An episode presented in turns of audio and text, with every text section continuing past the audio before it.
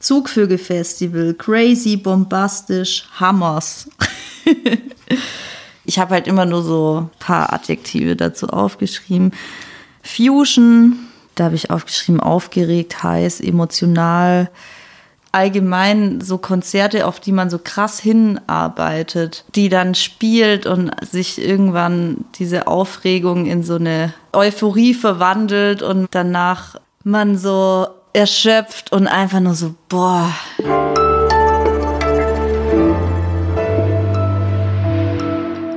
Ja, seit fast einem Jahr ist die Corona-Pandemie in Deutschland und die Erinnerungen an das Leben davor verblassen so langsam. Sie hören was jetzt, den Nachrichtenpodcast von Zeit Online. Es ist Samstag, der 30. Januar und hier ist Ole Pflüger. Und hier ist Pia Rauschenberger. Und wenn Sie sich jetzt völlig zu Recht fragen, was, was jetzt an einem Samstag, wie kann das denn sein, was ist da los? Ich erkläre es Ihnen kurz. Wir haben uns gedacht, wir machen mal ein kleines Experiment. Wir brechen das Was jetzt Format auf und wollen Ihnen in einer kleinen Reihe Geschichten erzählen. Und zwar von Menschen und wie es ihnen in dieser schwierigen Corona-Zeit im Lockdown geht. Wir haben mit einigen gesprochen, die uns ihre Geschichte erzählt haben und werden die jetzt mit Ihnen teilen in einer losen Reihe von Sonderfolgen über die nächsten Wochen. Und damit übergebe ich jetzt auch schon an Pia für die erste von denen. Ich erzähle heute die Geschichte von Franziska Schuster. Das ist eine Musikerin und bei der ist durch die Corona-Krise so alles durcheinander geraten und äh, ihr Lebenstraum wurde dadurch ziemlich in Frage gestellt. Aber es geht heute auch darum, was uns allen abhanden gekommen ist, seit wir alle nicht mehr auf Konzerte gehen. Weil im Jahr 2019, da gab es in Deutschland noch 266.000 Konzerte. Im Jahr 2020 gab es dann nur noch 81.000, also echte Konzerte, Live-Konzerte, wo man wirklich persönlich hingeht. Also mehr als zwei Drittel weniger als im Jahr zuvor. Und gerade gibt es natürlich auch gar keine Konzerte mehr. Ähm, ja, also mir persönlich fehlen Konzerte ja schon sehr. Wie ist es bei dir, Ole? Ja, also ich bin oder war manchmal auf klassischen Konzerten, also viel in der Philharmonie zu Besuch, aber ich glaube, ähm, bei den Konzerten, über die wir jetzt reden, bist du mehr in der Szene drin. Ja, ja, mir fehlt's schon, aber ich glaube, dass es wenige Menschen in Deutschland gibt, denen Konzerte so sehr fehlen wie Franziska. Oh, ich liebe es einfach auf der Bühne zu stehen und in strahlende Gesichter zu schauen, irgendwie das Gefühl zu haben, ich singe im Moment und es löst bei den anderen irgendwie was aus, irgendwie so eine Energie, die zu mir zurückkommt. Franziska ist inzwischen jetzt 31. Äh, sie kommt eigentlich aus Neufen. Das ist so ein kleines Dorf zwischen Stuttgart und Tübingen. Und ja, da ist sie in so einer Musikerfamilie aufgewachsen. Und das hat eben auch bedeutet, dass sie es quasi mit der Muttermilch aufgesogen hat, dass es immer ein Konzert gibt, auf das man gerade hinarbeitet. Franziska spielt nun Kling, Glöckchen, Kling ich glaube, da war ich echt so richtig klein, drei oder vier. Da hat ihre Schwester mit der Geige vorgespielt, die ist sechs Jahre älter als sie. Und ich hatte so ein Kinderbettchen mit so Stöcken drin. Und daraus habe ich mir so ein Stöckchen rausgenommen und mit dem anderen Arm so eine Geige simuliert und alle Bewegung von ihr und Gefühle so mitgemacht. Und äh, meine Eltern mussten mich dann immer so zurückholen. So, Franzi, jetzt lass doch mal die Sophie spielen. Stelle ich mir sehr süß vor. Und als sie elf ist, hat sie dann sogar schon ihre ersten eigenen äh, Songs geschrieben Hi, und ihren eigenen also, Musikstil entwickelt. Okay, jetzt präsentiere ich mein krasses Single, Baby. Schon damals eine richtige Rampensau. Father. Franziska spielt mehrere Instrumente. Sie spielt Geige, Klavier, Schlagzeug und sie singt. Aber leider läuft es bei ihr nicht überall so gut. In der Schule zum Beispiel nicht so sehr. Sie ist halt so der Typ, der sich auch manchmal mit Lehrern anlegt und dann kassiert sie auch mal eine 6 im Sozialverhalten. Und dann muss sie auch noch die Schule wechseln. Aber auf der neuen Schule fühlt sie sich auch ziemlich fremd.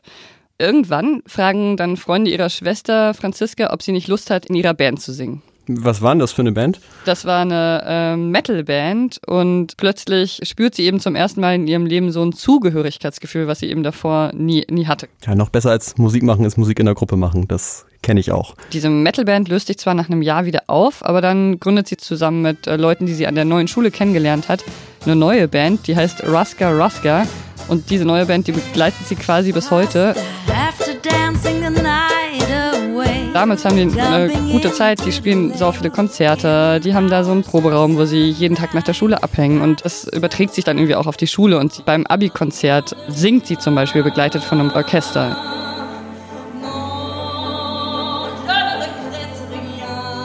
nachdem sie das Abitur fertig hat, ist ihr total klar, das will sie professionell machen. Also fängt sie dann an, klassischen Gesang zu studieren.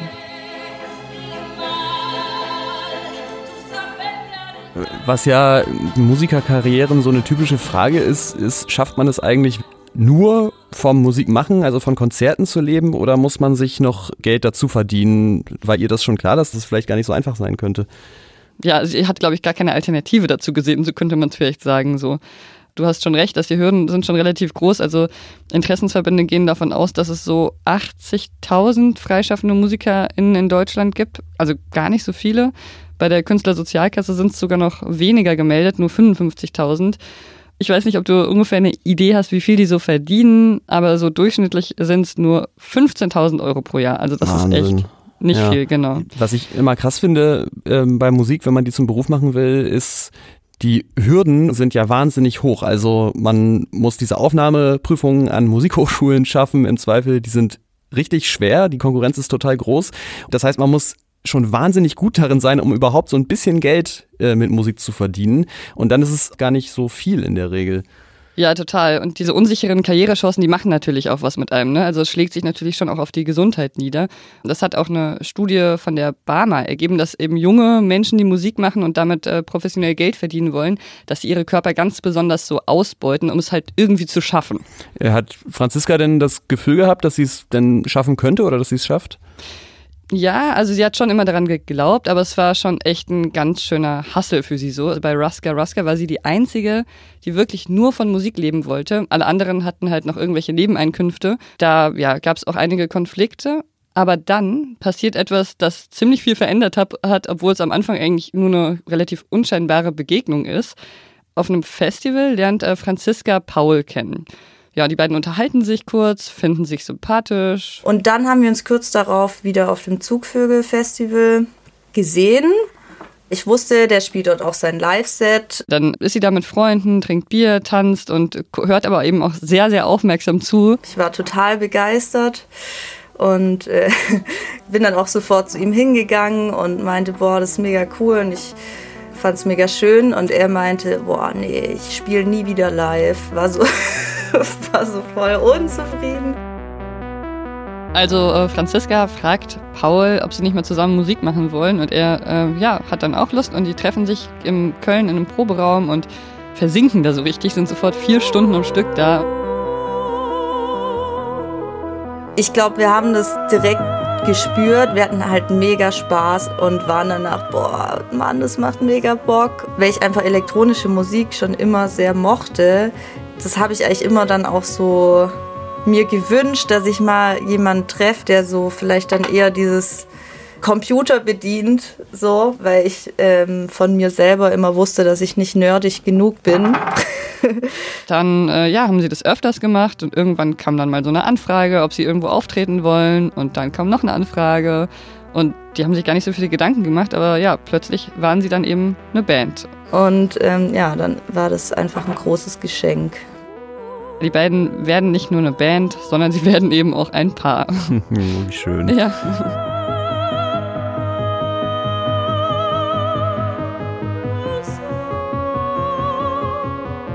Ja, also es klingt, klingt, jetzt für mich, als wäre sie jetzt wieder nochmal noch mal mehr da angekommen, wo sie ist. Also es läuft ja total super. Sie ähm, kann jetzt Musik zum Beruf machen und klingt eigentlich alles total gut, oder?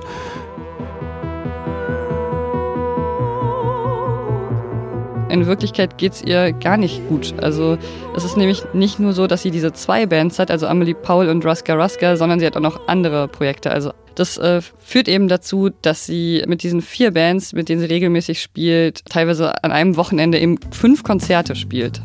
Freitag zwei Konzerte, samstags zwei Konzerte. Und man war irgendwie zu neunt im Bus unterwegs, lange Autofahrten und musste noch das vorbereiten im Bus, noch kurz hier den Track in das Live-Set reinmachen. Oh Mann, also sie kann auch einfach nicht genug kriegen, offenbar. Ne? Sie wollte halt einfach spielen, spielen, spielen. Sie wollte einfach alle Auftritte mitnehmen. Und meine Stimme war die ganze Zeit voll heiser. Ich konnte nicht mehr richtig singen. Ich habe teilweise vor jedem Auftritt eine Kripostat genommen. Teilweise war es so hart, dass ich ein rohes Ei getrunken habe. Also das war irgendwann so die einzige Methode, dass ich so richtig singen konnte. Das hat mir damals so ein Theatermensch gesagt, dass man in Rumänien wenn die Stimme weg ist, ein rohes Ei zerquirlt und trinkt. Und Boah, ich meine, allein das klingt ja schon ziemlich nach Quälerei. So. Ja, Uah. total. Ich war echt so verzweifelt, dass ich das gemacht habe, oft. Und das klingt ehrlich gesagt überhaupt nicht mehr gesund. Also wie irgendwie auch so Sportler, die sich dann mit Schmerzmitteln noch vollpumpen, um irgendwie noch laufen zu können. Ich muss irgendwie so daran denken, das ist wie so eine Gewichtheberin, die eben dieses eine schwere Gewicht stemmen will, um es irgendwie zu schaffen und äh, sich damit dann eventuell ihren Rücken kaputt macht für immer und dann eben nie wieder Gewichte heben kann. So. Wo ich auf jeden Fall sehr deutlich gemerkt habe, dass es so nicht mehr weitergeht. Es ist, äh, ist ja fast ein bisschen tragisch, weil einerseits ist es natürlich die Voraussetzung, um überhaupt ansatzweise so weit zu kommen, wie man vielleicht kommen will, dass man ja diese Leidenschaft irgendwie hat und sie auch bedingungslos verfolgt und gleichzeitig ist eben das dann auch genau das, was ihr hier ja gefährlich geworden ist. Ich hatte voll die Panik, wieder aufzutreten. Das war ein richtig schlimmes Gefühl, weil ich plötzlich total Angst hatte, dass ich mir meinen Traum zerstört habe.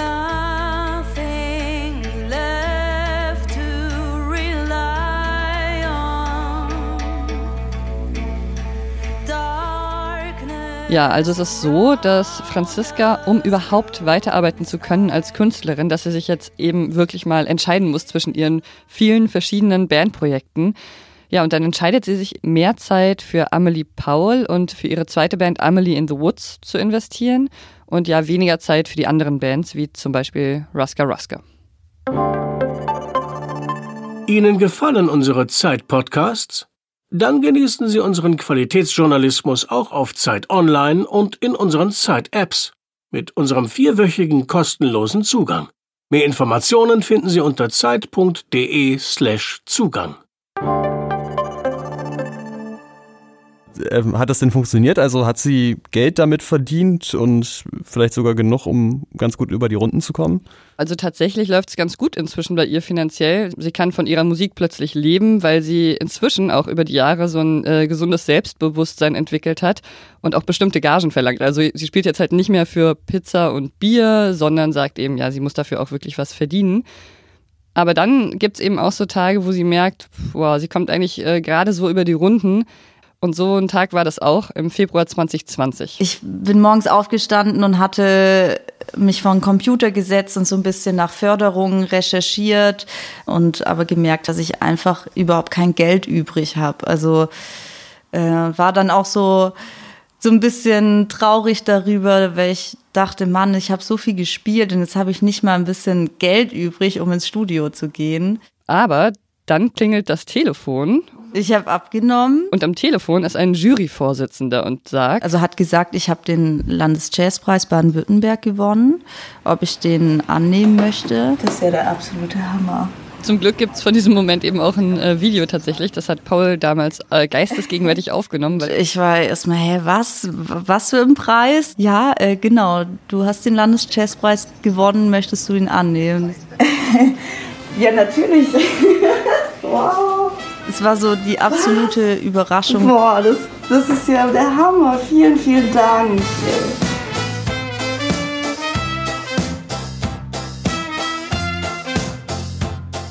Dieser Landesjazzpreis, das ist einer der wichtigsten deutschen Jazz-Nachwuchspreise und man bekommt eben 15.000 Euro. Also quasi ein durchschnittliches Jahresgehalt. Ne? Wenn man denkt, im Schnitt verdienen Musikerinnen 15.000 Euro.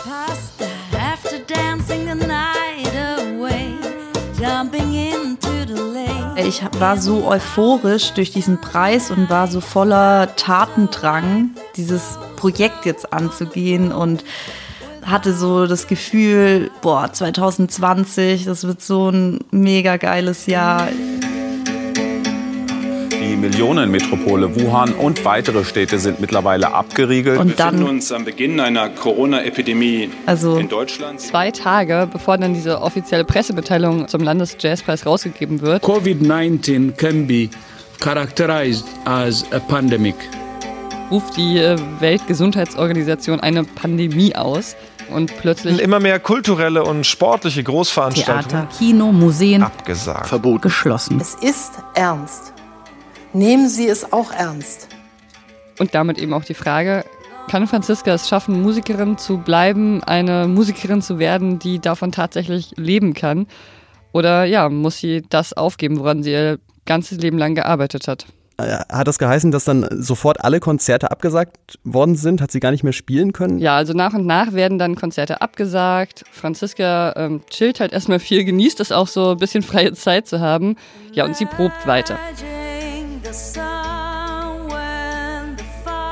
ein sehr starkes Hoffen. Ähm, ja, das wird schon irgendwie der Sommer, das ist ja noch eine Weile hin und haben unsere Sets vorbereitet, Tracks geschrieben. Und einfach so, wir müssen weitermachen. Also was für Optionen hat man? Und dann gibt es halt auch dieses eine große Event, auf das Amelie Paul nach wie vor hingefiebert haben. Ähm, sind nämlich angefragt, auf der Fusion zu spielen. Für alle, die sie nicht kennen, das ist ein großes Festival in Norddeutschland, zu dem jedes Jahr so 70, 80.000 Menschen kommen. Und Amelie Paul sollten da auf dem Sonnendeck spielen. Fusion wäre eben so ein richtig krasses Highlight gewesen für Amelie Paul. Das wäre so unser größtes Konzert geworden. Da- Das ist echt so eine Sache, an die kann ich mich auch noch total gut erinnern, dass man das ganze Frühjahr so dachte, hm, was geht jetzt im Sommer? Können die und die Freunde vielleicht doch noch ihre Hochzeit feiern? Man hat so richtig auf die, auf die großen Dinge gehofft und dachte, na, das könnte ja vielleicht noch klappen. Weil man sich auch gar nicht vorstellen kann, äh, dass die ausfallen, die Sachen, die Ja. immer stattfinden, wie die Fusion Ja, zum Beispiel. Ja. Stimmt. Ja, aber Anfang April kommt dann das Statement von der Fusion und sie, sie sagen das Festival ab.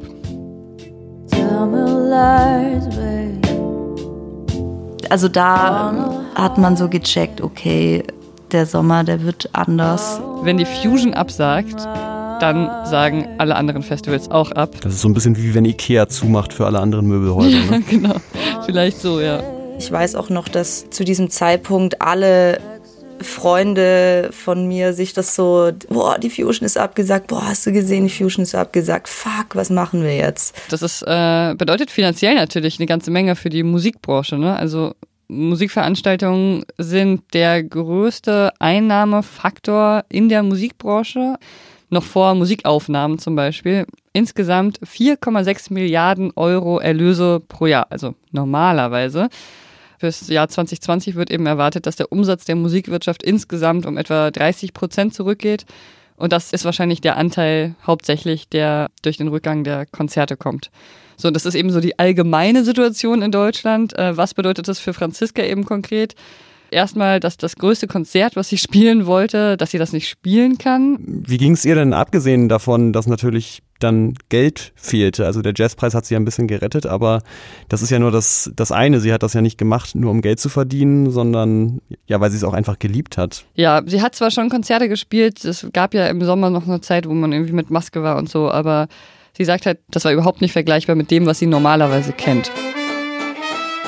Ja, es waren halt Konzerte mit angezogener Handbremse, wo es nie zu dieser absoluten Ekstase, wenn, diesem Moment, wo alles egal ist und nur noch dieses Miteinander und verschwitzt und man liegt sich im Arm, passieren darf. Also, ja. Ich finde, das lässt sich auch insgesamt auf den Alltag übertragen, oder? Also klar ist das bei Konzerten vielleicht besonders wichtig, aber dieses, dass man nicht mal mehr ohne sich Gedanken zu machen, wie viel Abstand habe ich jetzt, äh, wie viele Leute sind im Raum und so, dass man dann nicht mal mehr in der Schlange beim Bäcker entspannt steht und dass es alles so mit Beklemmung einhergeht, das ist, hat sich so auf das ganze Leben ein bisschen übertragen, ne? Und das ist jetzt der Moment, wo ich gerne einen kurzen Ausflug mit dir in die Emotionspsychologie unternehmen Jetzt würde. kommt die studierte Psychologin, ne? Ja, ja, genau. Bist du bereit, Ole, mit mir ins Kaninchenloch der verkörperten Emotionen zu steigen? Ja, unbedingt. Also, diese körperlichen Erfahrungen, die wir gerade auch so teilweise beschrieben haben, die eben gerade fehlen, weil wir uns zum Beispiel nur Livestream-Konzerte anschauen können, die sind nicht nur ja jetzt schön, sich daran zu erinnern, sondern die sind tatsächlich auch relevant für unsere Gefühle, also überhaupt für unser Erleben von der Welt. weil es ist so, dass unser Denken und Fühlen, das findet nicht nur im Kopf statt. Also der Körper, der ist auch wesentlich für unser Denken und Fühlen.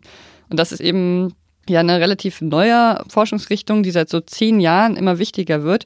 Die heißt Embodied Cognition. Vielleicht kurz, wie würdest du das übersetzen? Ähm, verkörperte Kognition. Und Kognitionen sind quasi so. Wahrnehmung vielleicht, oder? Verkörperte Wahrnehmung, kann man das so sagen? Ja, genau. Eine Wahrnehmung ist zum Beispiel eine Kognition, ja. Äh, ich bin von der Ausbildung her Psychiater. Das ist äh, Thomas Fuchs. Und Philosoph. Professor für philosophische Grundlagen der Psychiatrie an der Universität Heidelberg. Ich beschäftige mich mit Fragen, die vor allem mit der Verkörperung zu tun haben. Es gibt zum Beispiel Forschung, die zeigt, dass wenn man so eine warme Tasse Kaffee in der Hand hält und sich dabei Bilder anschaut von Menschen, die man auch gar nicht kennt, dass diese Menschen dann emotional einen wärmeren, also sympathischeren, angenehmeren Eindruck hervorrufen, als wenn man eine kalte Tasse Eiskaffee trinkt. Und das heißt quasi. Das ist ja abgefahren. Ja, genau. Diese, diese physische Wärme von der Tasse, die wir in der Hand halten, die beeinflusst, wie wir andere Menschen wahrnehmen. Und das Gleiche gilt für die Injektion von Botox in die Stirnmuskeln, das ist ein besonders äh, skurriler Zusammenhang. Äh, wenn man Botox, wie man es ja zur Glättung macht, in die Muskulatur oberhalb der Augen injiziert, dann kann man die Augen nicht mehr so kritisch zusammenkneifen.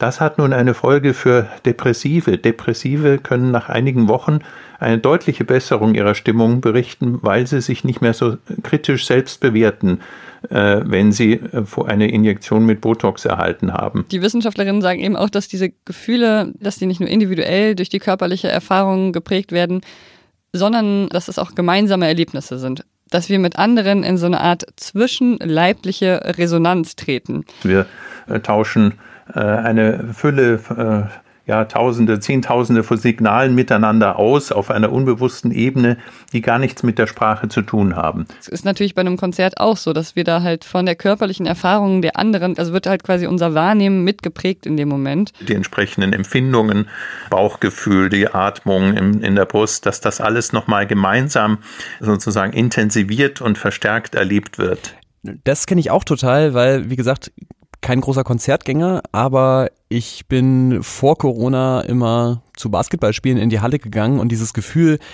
die Mannschaft trifft einen wichtigen Korb und dann reißen tausende Menschen gleichzeitig die Arme hoch, freuen sich zusammen, das ist schon einfach Wahnsinn und klar kann man sich die Spiele jetzt vorm Fernseher angucken, aber genau das fehlt da halt, ne? Ja, und Thomas Fuchs sagt halt auch, äh, wenn wir das alles nicht mehr haben, dann ist es quasi so, als ob wir austrocknen. Wie Pflanzen, die äh, nicht mehr genügend Wasser bekommen. Das sind die Grundlagen unserer Sozialität. Wir können das immer nur zu, bis zu einem gewissen Grad digital oder durch virtuelle Kommunikation ergänzen und ein Stück weit ersetzen. Sonst gehen uns wesentliche Quellen unseres ja, unserer Lebensfreude verloren. Also es ist eben so ein krasses Sehnsuchtgefühl. Für Franziska fehlen halt jetzt diese Resonanzprozesse und sie hat eben überhaupt keine Möglichkeit mehr mit dem Publikum so zu kommunizieren, wie sie es gewohnt ist. Was man damit vergleichen könnte, wenn man irgendwie jemand liebt und äh, der irgendwie woanders hingeht und man sich krass vermisst und zwar noch irgendwie über Skype ab und zu Kontakt hat, aber natürlich das niemals ersetzt und auch irgendwie die Sehnsucht immer noch größer werden lässt. Irgendwann werden ja im November dann auch spätestens alle Konzerte, die vielleicht noch geplant waren, abgesagt und mit der Zeit verdüstert sich ihre Stimmung auch wirklich mehr und mehr. Also das ist so dieses Gefühl, man will was tun, gerade weil man auch merkt, vielen Leuten geht's nicht gut. Ich will unbedingt was tun, ich will Konzerte spielen, aber mir wird so meine Stimme genommen, wie wenn dich so jemand mutet oder so. Ja, so eine Ohnmacht, ja, Ohnmachtsgefühl.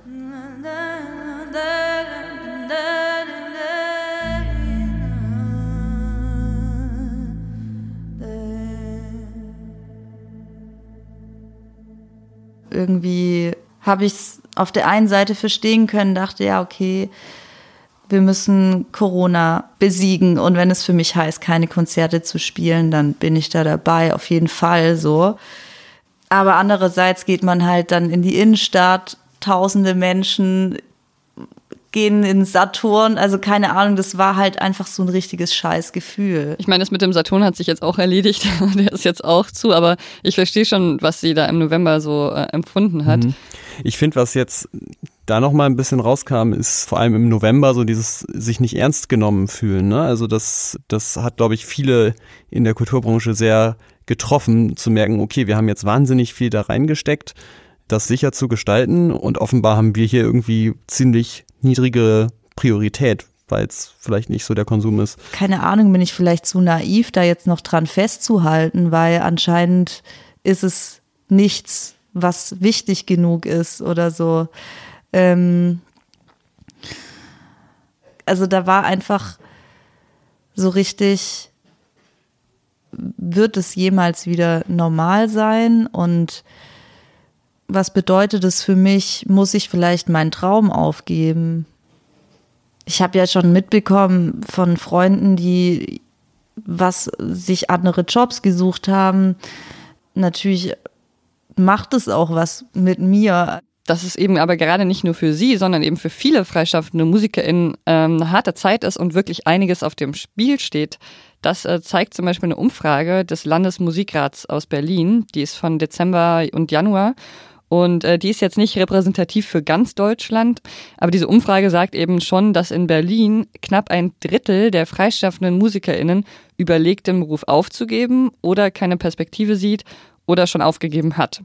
Und nur 20 Prozent äh, sagen, dass sie gar keine Probleme damit hatten, diese Novemberhilfen zu bekommen. Und ja, Franziska versucht halt weiterhin dran zu bleiben, sich von ihrer Niedergeschlagenheit nicht zu sehr runterreißen zu lassen, sondern vielleicht sogar zu neuen Songs inspirieren zu lassen. Zum Beispiel Beyond Reason, den hat sie dann zusammen mit Paul geschrieben. Today I feel down, despite all the love around. Sie rafft sich dann auch immer wieder auf, äh, versucht weiterzumachen und zum Beispiel hat sie ein Musikvideo gedreht zusammen mit Paul, das jetzt dieses Jahr erscheinen soll. Mit äh, Freunden zusammen die gerade auch alle nichts zu tun haben in der Corona-Zeit. Also jetzt hat man ja mal wieder was gemacht und ist so aufgeladen und dann ist auch wieder schön, morgen vielleicht mal nichts zu machen und dann ja, mit, gutem ja, mit gutem Gewissen. Im Dezember war sie noch so ganz optimistisch, weil sie eben mal wieder was zu tun hatte und irgendwie einen Grund hatte aufzustehen. Aber jetzt ist sie gerade wieder eher so. Es gibt schon tatsächlich Tage, wo ich aufstehe und auch denke, ja, ich kann auch eigentlich heute liegen bleiben. Ist auch irgendwie egal. Das Album kann ich auch noch in drei Monaten machen. Weil eine Tour gibt es wahrscheinlich eh nicht. Also es, es ist schon manchmal schwierig. I always wanted to attend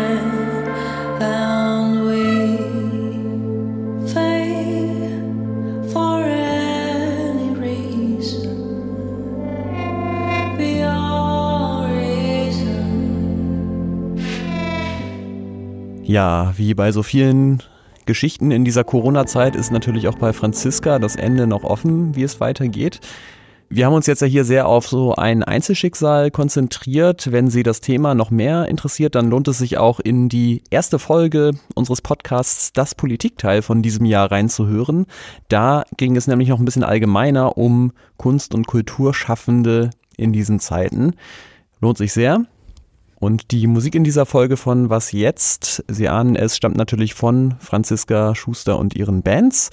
Zum Teil entstanden während Corona, also quasi der Soundtrack zur Pandemie. Ja, und in ein paar Wochen geht es dann hier auch weiter mit der nächsten Geschichte. Das ist die Geschichte eines Mannes, für den der Lockdown was ganz anderes bedeutet hat als für Franziska, und zwar eine riesengroße Erleichterung war. Und äh, wir freuen uns natürlich ganz besonders dieses Mal, denn wie gesagt, es war ein kleines Experiment. Wenn Sie uns Feedback dazu schreiben, wie immer an wasjetzt.zeit.de.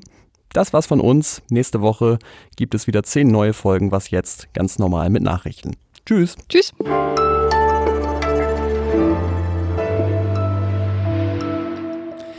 Übersetzt man Kaninchenloch, Kaninchenbau? Was ist denn da das Rabbit Hole?